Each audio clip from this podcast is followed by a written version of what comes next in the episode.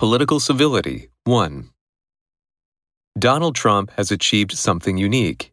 He is the first and only president to face not one, but two impeachments. But even though the U.S. Senate is still expected to exonerate him from charges that he incited the deadly Capitol insurrection, Americans already know that he won't go down in history as a model of civility.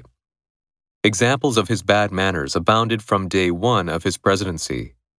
When he gave the inaugural speech, Trump in 2017 craftily avoided any nod to his defeated opponent, Hillary Clinton, or to the other half of the electorate. After the 2020 election, Trump did not congratulate President elect Joe Biden and did not attend the inaugural ceremony in January. As the nation celebrates President's Day, it's good to remember, however, that Trump is not alone in his transgressions of civility. In reality, the shredding of etiquette by presidents, other politicians, and public officials has long been a feature of American politics. Ungraciousness is bipartisan. The public has not forgotten House Speaker Nancy Pelosi literally shredding in full public view the text of President Trump's State of the Union speech.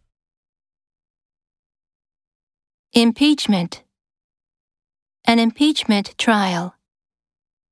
Incite incite a mob of protesters to riot. Insurrection. The insurrection was quelled immediately. Abound. This forest abounds with wildlife. Inaugural. The inaugural meeting of the club was held yesterday. Craftily. They craftily exploited a legal loophole. Electorate. 71% of the electorate voted in the election.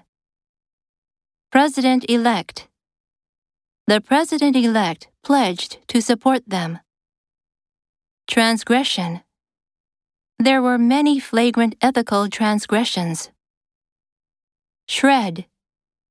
The document has been shredded.